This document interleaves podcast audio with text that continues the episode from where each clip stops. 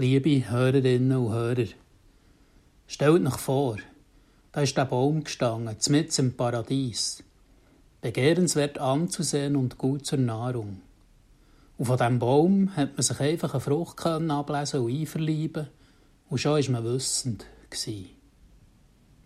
Aber eben, Gott persönlich hat in aller Deutlichkeit gewarnt.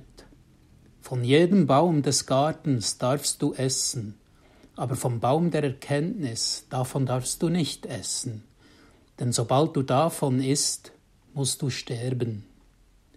Oder wie es im Koran formuliert ist, O Adam, weile du mit deiner Gattin in dem Garten und esset, wovon immer ihr wollt.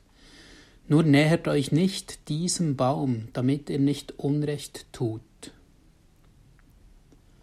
Aber warum hat Gott es eigentlich so gemacht?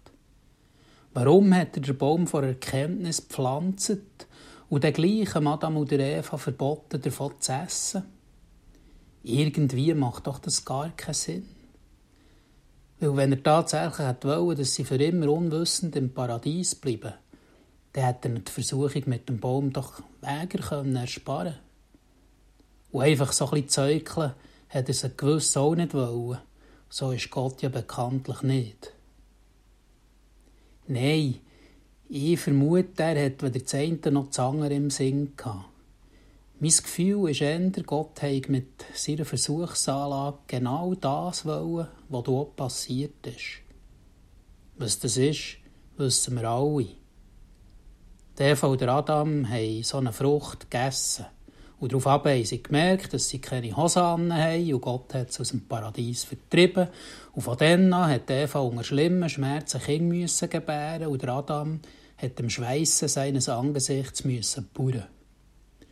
Aus dem Zuckerschleck im Paradies ist ein Krampf in der irdischen Realität geworden.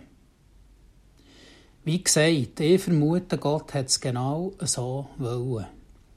Er hat einen Menschen wollen, der etwas tun für sein Glück. Ein Mensch, der sein Leben selber gestaltet, der frei entscheidet und der Verantwortung für sein Handeln übernimmt. Und sich halt vielleicht auch mal über ein göttliches Gebot hinwegsetzt und mit den Konsequenzen lebt. Das ist Gott viel lieber als ein Mensch, der für alle Zeiten blut und ein naiv im Paradies rumlümmelt. Die Bibelfeste unter euch werden jetzt vielleicht sagen, so ein Kabis, was der Leute da erzählt. Sicher hat Gott nicht wollen, dass der Mensch vom Baum vor Erkenntnis ist. Schließlich hat er das ja wahnsinnig hässlich gemacht. Auch auf diesen Einwand habe ich eine Antwort. Die sagen, ja, ja, Gott war hässig auf Adam und Eva. Aber was er so hässig gemacht hat, das ist nicht, dass sie vom Baum gegessen haben, sondern dass Eva gesagt hat, die Schlange hat gesagt, er soll. Und dass der Adam gesagt hat, die Eva hat gesagt, er soll.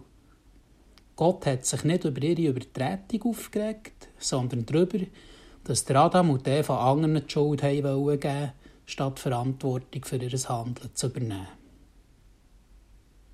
Item, was ich jetzt hier längs und bereits erzählt habe, das ist sicher nicht die theologische These vom neuen Jahr und schon gar nicht vom Jahrhundert. Aber hm, vielleicht vermaß ja die eine oder andere Hörerin, die jetzt nach den Festtagen wieder im Schweissen ihres Angesichts muss arbeiten und Verantwortung übernehmen, ein bisschen zu motivieren. Viel Sprutz in diesen dunklen Januarmorgen wünscht euch allen der David Lütti, zurzeit Lernvikar in der Kirchgemeinde Ursenbach im Oberaargau.